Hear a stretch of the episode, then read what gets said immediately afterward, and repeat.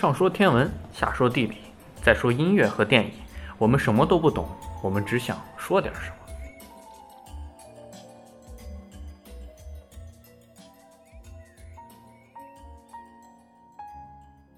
听众朋友们，大家好，欢迎收听新一期的《西京北京在南京》，我是萨萨。我是十四，我是 March。那我们这一期来跟大家聊一聊城市部分，我们来聊一聊三个城市的现代建筑。终于不用聊之前的街名了，我们来聊聊现代的建筑。然后天文部分，我们跟大家聊一聊暗物质和暗能量，也是很高端的一种科学。然后音乐部分，我们接着上期跟大家盘点生活中耳熟能详但又不知道名字的古典音乐。电影部分，我们来聊一聊。一部去年的电影，也是拿了多伦多电影节人民选择奖的，叫《房间》。那我们开始聊聊城市。我们这一期城市的主题是三个城市的现代建筑。那我们先来聊聊西安吧，先让十四跟我们聊一聊西安的现代建筑。既然先要聊西安的现代建筑，西安就没啥就比较著名的现代建筑，基本上还都是仿古的，然后。嗯，想先聊一下那个，先聊一下，就是在北大北大街上西华门那块儿有一个报时大钟，就是那个那个钟比较高，就是经常在整数整数点的时候就会报时，然后它的那个报时的音乐是东方红，就是经常逛逛街的逛街的时候就路过那儿，就经常听到那种声音，其实就感觉已经融入到西安人民的生活当中。又红又专的感觉。其实啊，因为也是当时可能五十年代左右建的吧，所以就这个音乐就一直沿用到今天了。其实现在听起来也没有那么又红又专。对，就东方红其实也是好听的音乐，就是它非被跟政治挂钩挂太紧密，有时候让人觉得反感。嗯，很多红歌都还挺好听，但是你要是一考虑它这个背景，你就不想听了。然后现在这个楼那个。就那个钟特别大，就是你在马马路对面，你也能看到那个时间。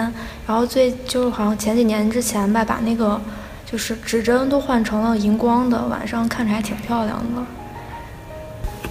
那这就等于是一个类似新世纪的钟楼一样的东西了，是吗？对，就是它现在的作用也就相当于古代那个钟鼓楼的作用，报时的一个功能。然后除此之外，呃，就是当时。就是那五十年代的时候，就一共建了三座这样子的报时大楼，其中有一个在北京，还有一个在上海外滩，还有一个就在西安。北京的是哪个？我不知道。我怎么没有什么这样的印象？北京现在钟楼不还是在用？钟楼还会敲一敲啊。那那可能北京的不太明显吧，但好像西安的这个还是三个里面最高的一个。对。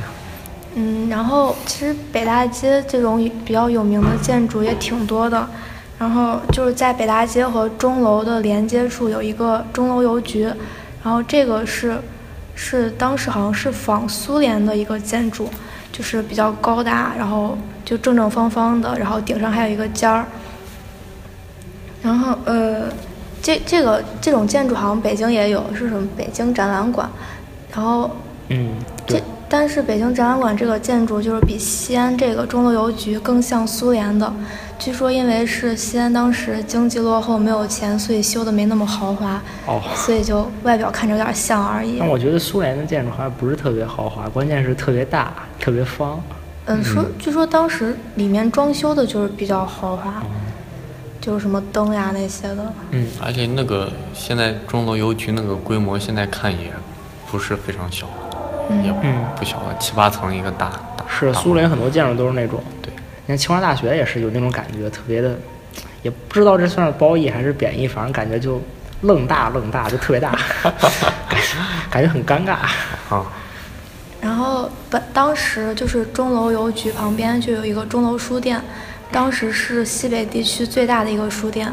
然后后来好像是呃零七年还就是进入了什么第三批市级文物保护单位名录，然后后来零八年的时候就迁了。迁到了端吕门那块儿，其实我觉得迁了之后，现在感觉那个钟楼书店也不是感觉特别大了，而且我觉得里面书不是很多。然后现在钟楼书店的那个位置，就是现在变成了一个卖鞋的地方，然后但是跑前面好像还立了一个牌子，就是说什么保护保护单位，但我觉得这个好像有点感觉有点奇怪。强，没有正经保护人家，嗯 直接让人家改行了是吧？嗯，还有呢？还有就是在那个就是南北中轴线的最最最南边，就是长安南路那块儿有一个西安电视塔，这个特别高。这你那 让我们这种长安区的人情何以堪？电视塔是我们感觉很北边的一个地方。哦，那好吧，那呃，其我不太清楚呢，反正就是 在长安南路那就是块儿。我对南郊比较熟，我来讲一讲它那个电视塔。然后，嗯，它是一套的，旁边还有一个，嗯、行政中心，还有一个自然博物馆。嗯这三个我觉得应该是对我来说很很喜欢、很有设计感的，因为，电视塔能有啥设计啊？不就一尖儿嗯，吗？不不，这三个是一套的。为我我什么？查查西安电视塔什么样为。什么是一套的？因为它的自然博物馆是一个就是一个房子，但是从上面看它是月亮形状的。不是有一个还是红色的？对，还还有另一个，就就是它行政中心，它是一个圆形的大的球形玻璃幕墙一样的东西，然后里面仔细看的话，还有一个小的球，然后这是日。然后自然博物馆它是一个平面，从上往下看是月亮形、月牙形的，所以是月还。是互相呼应。然后电视塔，然后上面是亮的，它上面有一圈滚动的电子屏幕，星、日月星三体的，所以我感觉非常的好，我很喜欢。那那你说电视台它外墙上不是写了好几个大字吗？那写的什么什么长安太白什么也拿广告商了，应该好太白像真的是太广告太太白酒啊，你知道吗？长安太白酒这广告够有钱的，这这登上去估计得，哎呦我去，他那个几位数。应该是没有人，至少我是经常能看到他那上面那个旋转木墙上写着招商什么招招广告位，那太贵了，招大家都对对投不起。这种应该是，我觉得是这样的。这价格真是指不定，我觉得可能八九位数都有可能，挂挂一天。嗯，确实电视塔、啊、这个确实是比较在南郊比较标志性的一个建筑吧。嗯，然后电视塔上面还有一个观光层，就是四周包括底下都是用玻璃做的。我还上去过，踩那上面挺感觉挺刺激的。对，真电视塔一般不都有一一层可以观光，就旋转餐厅啊这种，上面有有没有餐厅我倒不知道，就是只上上去可以让你转一圈。看。但西安北京电视塔电西安电视塔好像没有吃的地方，还没哦没有还没高级到那种程度。北京电视塔有，就旋转餐厅，但是我没去过，挺贵的，没什么好去。北京电视塔也是北京西边能去到的最高的建筑之一了。但西安电视塔其实，哎，也不是非常的高。你看广州塔一个电视塔能多高？小蛮腰。不它那是那它跟城市比起来高就行了，它不需要特别高，它只需要相对高，它就发信号了。但是从建筑本身来说，它不是非常的高，所以至少从上往下看没有那么壮观吧？可能。还有呢？然后西安的北大街上还有两一两个是仿古的，就是近现代建筑。反正这这个虽然是仿古的，但是还是看着挺漂亮、挺有名的，也是现代才修的。一个是人民剧院，还有一个是陕陕西建工局办公楼。然后人民剧院当时，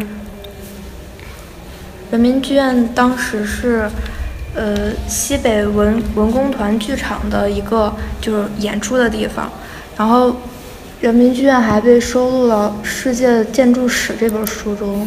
什么？啊，刚刚讲到了人民剧院，其实在也是在钟楼的旁边，在案板街上。我们上次在讲街名的时候也讲到了，是艺俗大剧院。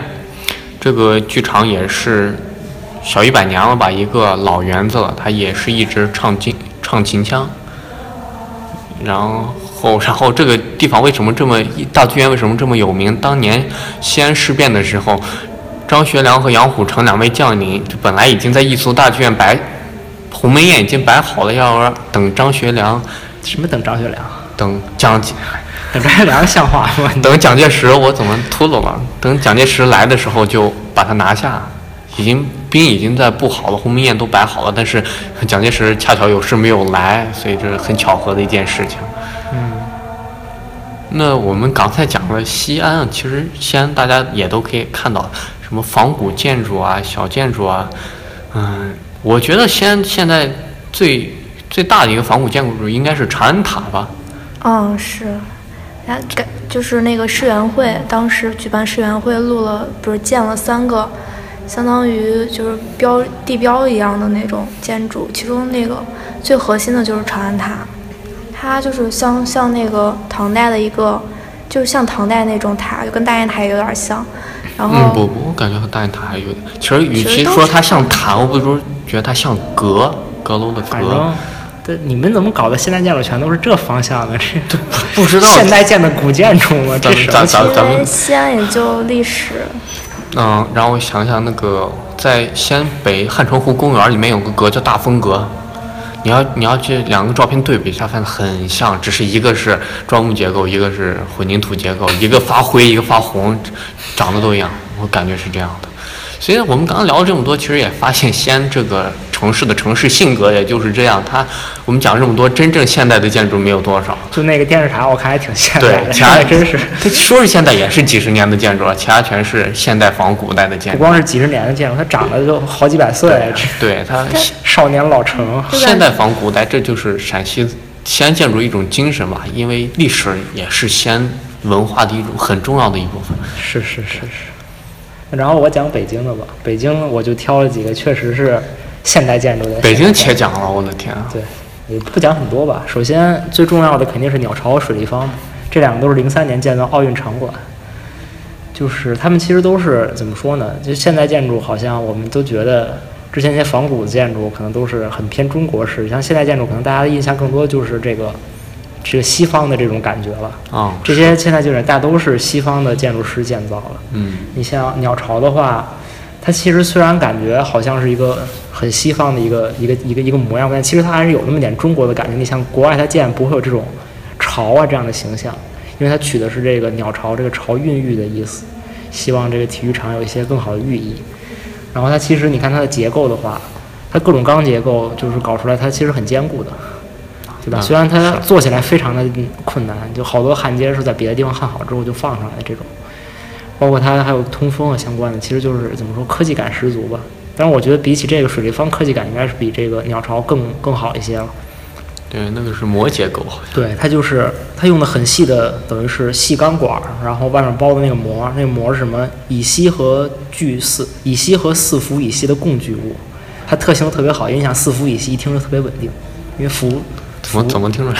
不服，它是特别活泼的元素。它如果跟别人在一块儿的话，就它就特别厉害，它就把别人抱得特别紧，它就不分开。所以这个膜其实是防火性啊，各种性能特别好。包括还说什么它自自我清洁能力啊，什么各种各样的，反正就是高科技。就这个东西，它就是你像平常就就算脏了一下雨能冲干净。而且你想，水立方它其实是个游泳馆，你们一般去游泳馆什么感觉？它里面回声特别大，特别吵。嗯，就是因为水面它它是声音反射，反射的很厉害。它通过这个膜结构在外面，它其实是它通过它因为这个膜结构它本身的结构，它可以做更多的声学处理，它可以让水立方里面变得更安静。当然，我没去过水立方啊，所以我也不知道它到底吵不吵。当时奥运会游泳票也不好买，那鸟巢里的票因为比较多，所以比较好买，就去还去了好几次远吗。远不近，反正因为我家他他们在挺北边的奥林匹克公园那边，哦，就不在北京市中心的，因为市中心没地儿给他盖这样大的地方，尤其是他不光是盖一个场馆，它场馆边上好大的空地，产业园各种各样也不奥叫产业园，反正奥运场馆一般都建比较郊区，像什么伦敦西区啊，对，你像北京射击场可就在我们家的门口，但射击场是 好大啊！射击场比鸟巢还大，好吧？哦，有没有比鸟巢大不知道，但是看起来很大，因为它里面好多好多好多馆，一个一个的。西安射击场也很大，二环里，所以是这这种东西也没法说。对，反正北京里面建建完了就建在外面，但是就这个就是它的外形其实确实是，这现代建筑的一大特色吧，这确实有，但是就是但是其实我觉得就是现代建筑有一个。就是它跟古代建筑有一个差别，但我不知道古代建筑是不是这样。就是它建筑可能建筑本身它不会，可能通过这个功能或者是一些，它要通过实用性来考虑我建筑到底要怎么建。很多它是以一个艺术品的身份先建，然后具体呢，我想怎么实用性、环保、绿色，那都是后来，我觉得很可能是后来他们为了满足这个甲方要求往上安的。比如说我在这块儿先建成这样，已经表达了我想表达的东西，然后呢，你还需要环保，那好，我用什么什么材料，所以它怎么怎么样，然后它环保。比如它这样，然后它通风了，它可以节能，就这样。它可能是这样的一个顺序，它不是说可能建筑我要先考虑，比如说我要建一个会堂，就什么礼堂，就先有一个礼堂的样子，然后先算。